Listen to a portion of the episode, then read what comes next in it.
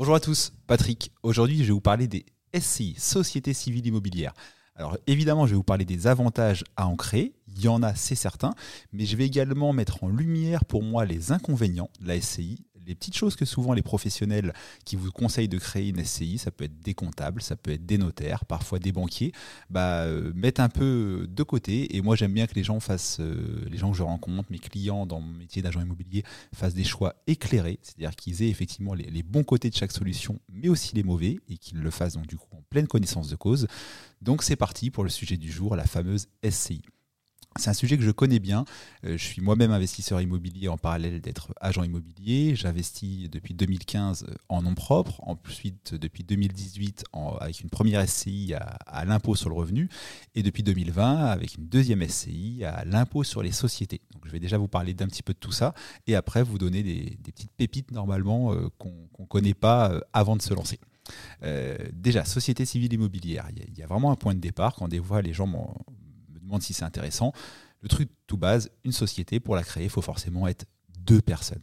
Alors concrètement, si vous êtes euh, une personne seule, parce que vous n'êtes pas en couple ou parce que vous n'avez pas envie euh, de mêler votre mari, votre femme, votre petite amie à tout ça, déjà créer une SCI, ça va être compliqué. C'est pas impossible. Évidemment, il y a des astuces. On peut s'associer par exemple avec une autre personne morale, euh, mais on arrive dans des montages compliqués, etc. Donc le, le monsieur et madame tout le monde qui veut créer une SCI, bah, déjà de base, si on est deux, ok, mais si on n'est pas deux, déjà un premier point de complication. Admettons qu'on soit deux, ou alors qu'on ait l'astuce de la créer avec une autre personne morale.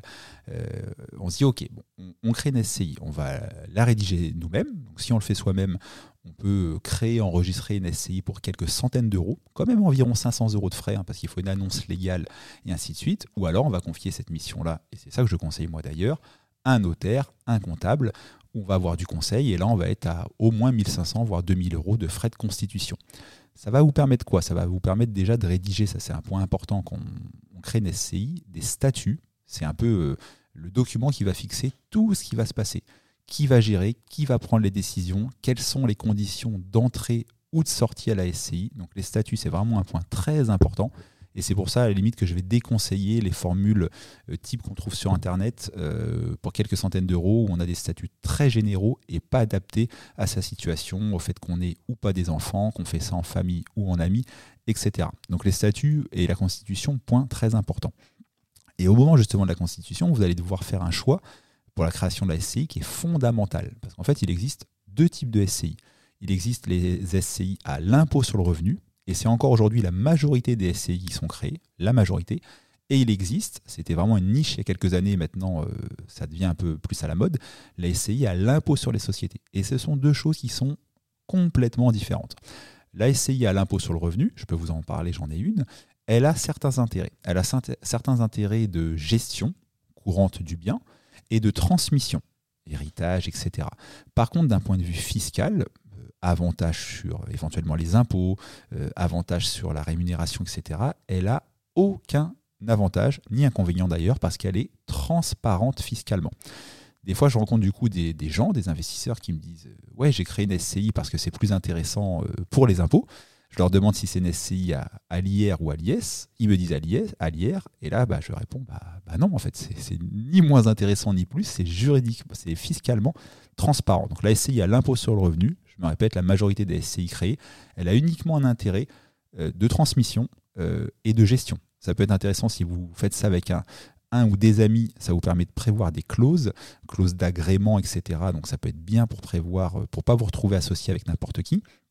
Et ça a des avantages que n'a pas l'indivision. Donc SCI à l'impôt sur le revenu, je la conseille que, que pour certaines personnes qui prévoient de transmettre du patrimoine ou qui veulent être sûrs de comment va se passer la gestion du bien immobilier. Euh, mais pas du tout pour un intérêt fiscal. A l'inverse, la SCI a l'impôt sur les sociétés. Euh, là, on s'adresse à un public un peu plus averti. Ce n'est pas forcément ce que je conseille pour un premier investissement immobilier. Là, ça peut clairement avoir un vrai intérêt fiscal. Les gens qui vous en parlent vont vous dire, bah, avec la SCI euh, à l'IS, c'est génial, tu ne vas pas payer d'impôt pendant 5, 10, 20 ans. Et, ils ont raison, c'est vrai. Là-dessus, c'est le cas. par contre, ça a plein d'autres inconvénients. Par exemple, si par chance vous faites des bons investissements immobiliers et que vous dépensez moins que l'argent qui rentre, c'est-à-dire que vous avez des loyers supérieurs à votre crédit, à vos charges de copro, etc. Et donc vous avez ce qu'on va appeler communément dans le jargon euh, désormais de l'investissement locatif du cash flow. Et bien si le bien vous appartient en nom propre ou en SCI à l'IR parce qu'elle est fiscalement transparente, hein, je le répète, et ben pas de souci. À la fin, vous avez payé vos impôts dessus, vous prenez l'argent, c'est le vôtre, vous en faites ce que vous voulez. Vous pouvez vous acheter une voiture avec, partir en vacances ou l'épargner. À l'inverse, en SCI à l'IS, là c'est une vraie société avec une vraie comptabilité. Et là, du coup, euh, bah, c'est un peu une prison à cash flow. Pas tout à fait, mais en tout cas, si vous voulez sortir ce cash, si à la fin de l'année, il reste 2000 euros sur les comptes euh, positifs et vous vous dites bah, j'en ai besoin pour autre chose ou je voudrais les récupérer pour euh, en faire quelque chose d'autre, bah, ça passera par des, prélèvements sociaux et ainsi de suite, par une fiscalité que vous n'avez pas en revenu, que vous n'avez pas en, nom propre ou si vous êtes en SCI à l'IR. Donc ça, c'est un, premier point de divergence. Le deuxième, il va se positionner dans l'éventuelle revente du bien. Quand vous achetez un bien en, nom propre ou en SCI à l'IR, euh, la revente du bien, est soumise à l'imposition sur la plus-value des particuliers. Pour faire simple, parce que j'ai déjà fait des podcasts et des vidéos à ce sujet-là, qu'on trouve sur YouTube, euh, pour faire simple, le temps joue positivement pour l'investisseur. C'est-à-dire que plus vous êtes patient, plus le temps passe, et plus l'impôt à payer lors de la revente du bien, s'il y a un gain, va diminuer. Donc euh, c'est plutôt positif. À l'impôt sur les sociétés, c'est pas la même musique.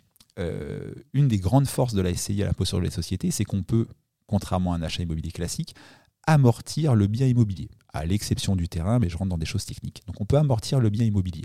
Donc il y a un vrai intérêt fiscal et c'est ça qui permet d'éviter les impôts. Euh, néanmoins, du coup, vu qu'on amortit le bien immobilier, comptablement, le bien perd, il perd de la valeur au fur et à mesure des années qui passent. Et quand on revend au bout de 5 ans, eh ben, ça a l'effet inverse de la plus-value des particuliers en SCI à l'IR ou en propre. C'est-à-dire que le temps qui passe, dans ce cas-là, est euh, défavorable parce qu'il va augmenter la taxation sur l'imposition de la plus-value à la fin, même si ça ne se passe pas tout à fait pareil en, en SCI à l'IR, à l'IS.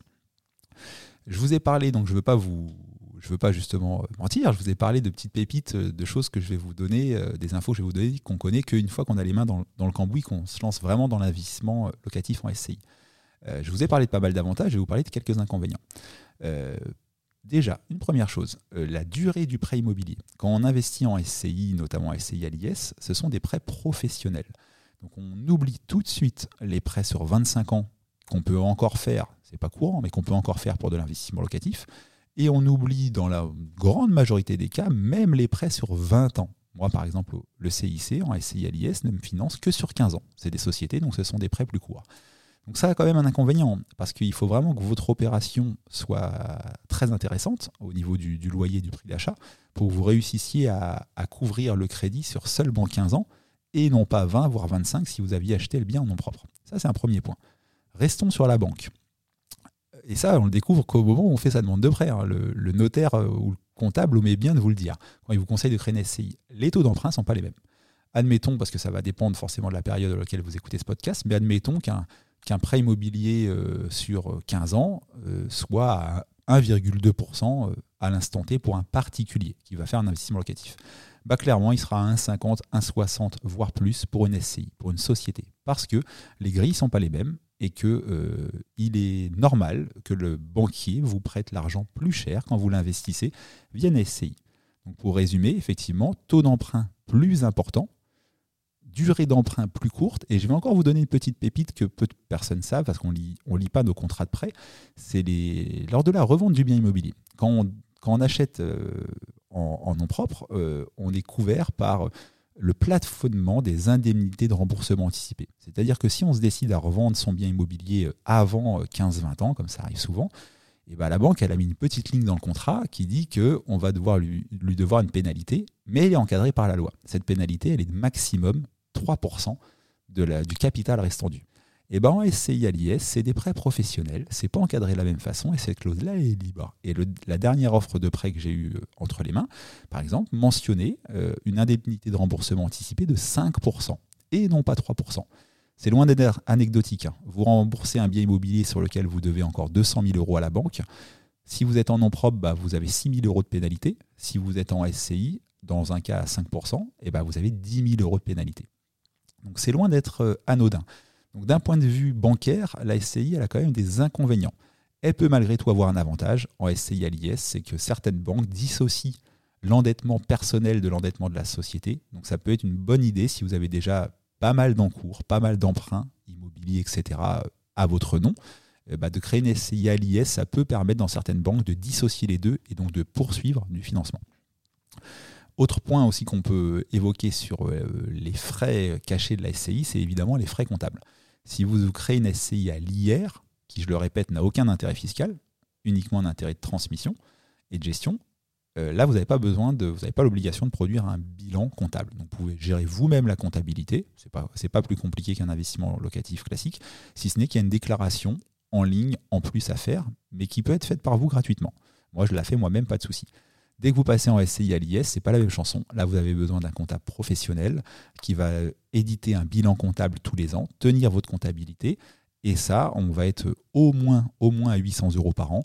Euh, et en général, si vous prenez une, SCI dans laquelle il y a 3-4 biens immobiliers, par exemple, vous allez facilement être à 1500, 1600 euros par an de, frais de comptabilité. Donc ça peut forcément vous venger un ou deux loyers sur vos biens immobiliers. Tiens, un point qui peut être aussi bon de rajouter aux personnes qui veulent se, lancer dans, dans l'investissement locatif via une SCI, c'est la durée d'engagement du bailleur. Euh, je vais vous parler de location nue parce que de toute façon, la location meublée, c'est pas ce qu'on fait couramment en SCI. Avec une SCI l'IR, on n'est pas censé en faire. On peut en faire avec une SCI l'IS, mais avec une SCI l'IR, on n'est pas censé faire de la location meublée. C'est pas conforme à l'objet social d'une SCI. Donc, en location nue, quand un bailleur confie un bien à son locataire, il s'engage pour trois ans, par période de trois ans et il peut, à chaque fin de période triennale, récupérer son logement, bien sûr, même si c'est encadré. Congé pour vente, reprise personnelle et ainsi de suite. Mais en tout cas, la possibilité est offerte au bailleur tous les trois ans, sachant qu'un bien vide, dans la majorité des cas, vaut plus cher qu'un bien loué. Et bien, quand on est bailleur personne morale, donc une SCI, qu'elle soit à l'IR ou à l'IS d'ailleurs, tant qu'elle n'est pas familiale en tout cas, la durée d'engagement du bailleur, elle est portée à 6 ans. Et c'est pas anecdotique. Hein. Des fois, je rencontre des gens qui disent bah, mon bien immobilier vaudra plus cher vide que loué, donc je vais demander au locataire de partir. Euh, sans le savoir, parce qu'ils connaissent mal la législation, ils ont fait un bail de 3 ans, mais leur SCI est une SCI non familiale. Donc par défaut, le bail, même s'il marque 3 ans, devient un bail de 6 ans et on ne peut pas demander au locataire de partir. Donc la SCI a ce petit inconvénient qui euh, complique clairement la reprise du logement pour le vendre, pour soi-même, etc. Beaucoup plus qu'en nom propre. Donc c'est aussi une petite astuce à connaître quand on va créer sa SCI. Une autre anecdote que je trouve euh, intéressante. Je vous ai dit tout à l'heure que quand on va créer une SCI, euh, il y a des frais. allez, on va dire 500 euros si on la crée soi-même et 1500, 2000 si on, si on confie ce projet-là à un professionnel. Ok.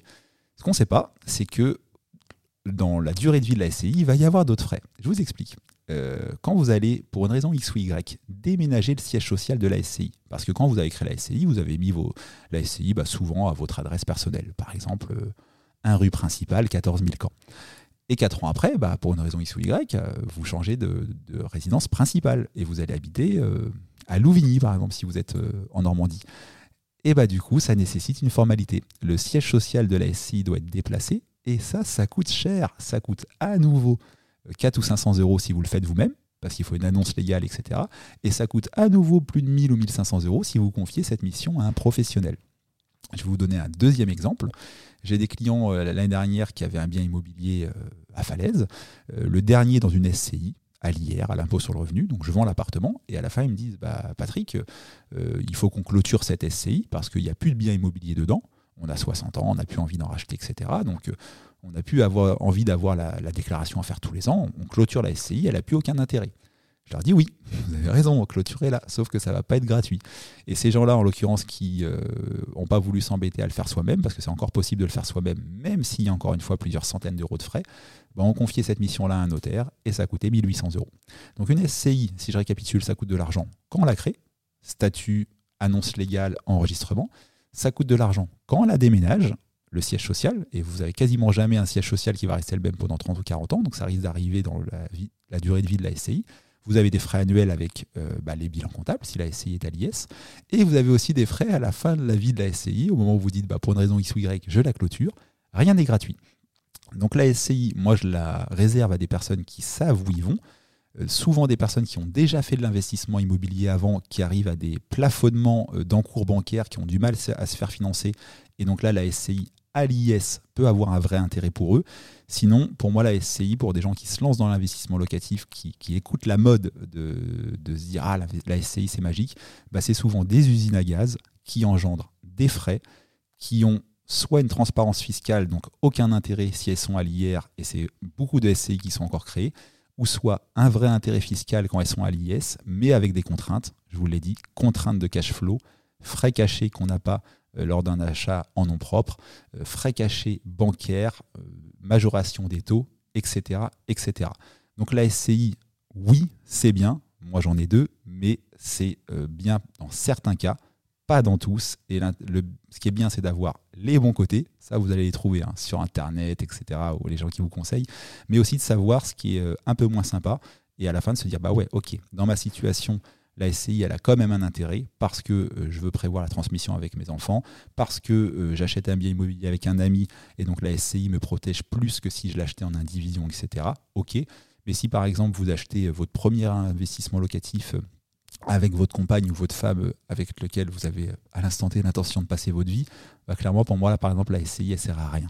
Euh, elle pourra servir après quand vous aurez des difficultés à vous faire financer et ainsi de suite, mais au début elle sert à rien. Donc voilà, j'espère que sur ce premier podcast euh, de la saison 2 des podcasts Visit il y a eu 20 premiers podcasts sur la saison 1 que vous pouvez trouver sur toutes les plateformes d'écoute. Euh, bah, j'espère que ça vous a plu. N'hésitez pas si vous écoutez ce podcast sur certaines plateformes qui le permettent à mettre des likes, euh, à poser des questions en commentaire. J'y réponds toujours comme les questions sur YouTube. Vous pouvez aussi nous suggérer des idées de podcasts, parce qu'on en fait un par semaine en général, donc on les traitera avec grand plaisir. Et si vous voulez justement découvrir plus, notamment des vidéos, parce que les podcasts, euh, pour moi, Patrick et chez Vizenco, c'est assez récent, mais euh, les vidéos sur euh, YouTube, ça fait deux ans que j'en réalise. Il y a plus de 50 vidéos que j'ai fait pour la grande majorité avec ma femme Flavie. vous tapez la minute du propriétaire sur YouTube, vous trouvez tout ça. Certaines vidéos cartonnent, vont bientôt arriver à 100 000 vues. Donc merci à nos auditeurs, merci pour le petit like d'encouragement pour nous motiver à continuer à produire du contenu gratuit. Et je vous dis à bientôt. Ciao